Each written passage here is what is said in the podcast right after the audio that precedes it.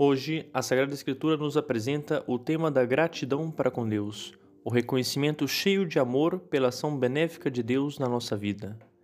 Gratidão e ingratidão. Eis o tema das leituras de hoje. Primeiro, a gratidão de Naamã, um pagão inimigo de Israel, que, no entanto, sabe ser grato a Deus. Curado de sua lepra, voltou para agradecer ao profeta Eliseu e, como sinal de conversão ao Deus verdadeiro, levou terra de Israel para Damasco, para sua cidade, para sobre esta terra adorar a Deus que o havia curado. Também a gratidão de outro pagão, o leproso samaritano, que soube voltar a Jesus para dar glória a Deus. Mas também hoje aparece a ingratidão dos nove leprosos, filhos do povo de Israel que, curados, não retornam para agradecer o dom, Dez foram curados, somente um foi salvo. Precisamos estar atentos, pois nós vivemos em um mundo ativista e autossuficiente. Temos a sensação ilusória de que nós nos bastamos a si mesmos, de que tudo é nosso, de que tudo é fruto dos nossos esforços, de que tudo foi conquista nossa. Mentira! Vamos nos tornando cegos para a presença cuidadosa, providencial e cheia de amor de um Deus que sempre está velando por nós.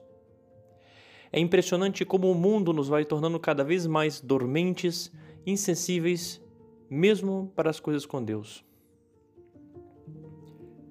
Ele me amou e se entregou por mim, disse São Paulo.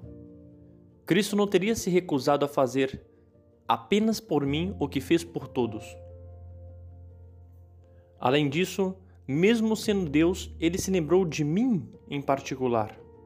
Ele estava atento a mim. Ele me curou nas pessoas dos leprosos. Ele levou meus pecados sobre seus ombros no Getsemane.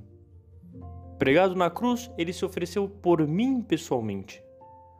Quando deixou cair água e sangue de seu lado traspassado pela lança, pensou concretamente na água do meu batismo e no sangue de minha Eucaristia.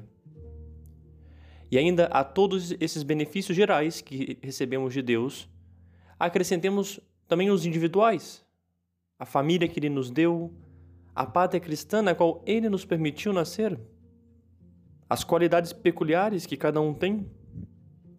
É uma longa história de abundante generosidade que cada um de nós temos. Contudo, o grande mal é que nós nos acostumamos facilmente aos seus benefícios nós nos acostumamos a ver o sol nascer todos os dias. Perdemos a sensação de originalidade, da novidade, do hoje, do agora, que são repetidos incessantemente. Cada um deles se repete de modo fresco e orvalhado como o orvalho da manhã. Dos dez leprosos, nove não sabiam como agradecer. Não há nada pior do que a ingratidão. Chesterton escreve que o ateu mede seu abismo quando sente que deve agradecer por algo e não sabe a quem agradecer. Sabemos para quem, mas facilmente não fazemos.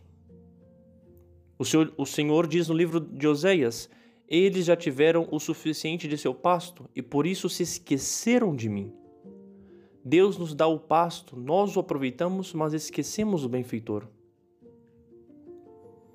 Pertence aos corações nobres, aos espíritos magnânimos, saber dar graças. Cristo passou sua vida na terra dando graças ao Pai. Quantas vezes Cristo levanta os olhos para o céu na Sagrada Escritura? Pois bem, vamos imitá-lo nisso também. A pergunta que nos resta agora é: como? Como agradecer? O que devo devolver ao Senhor por tudo aquilo que Ele me deu, diz a Sagrada Escritura.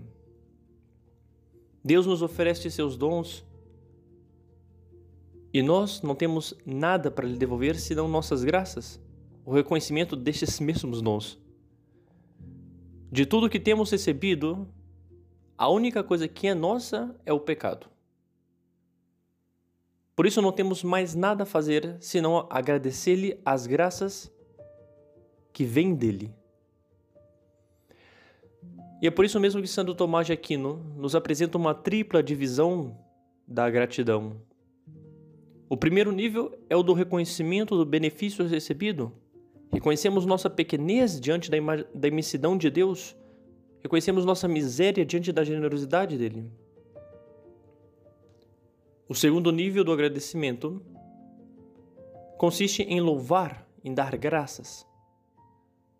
Significa que após reconhecermos nossa miséria e de Deus a generosidade, agradecemos de modo formal, por meio de nossas palavras, por tudo o que temos recebido.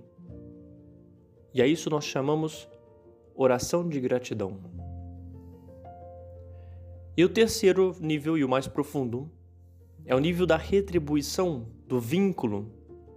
Neste nível nós sentimos vinculados e comprometidos a, retribuir ao outro.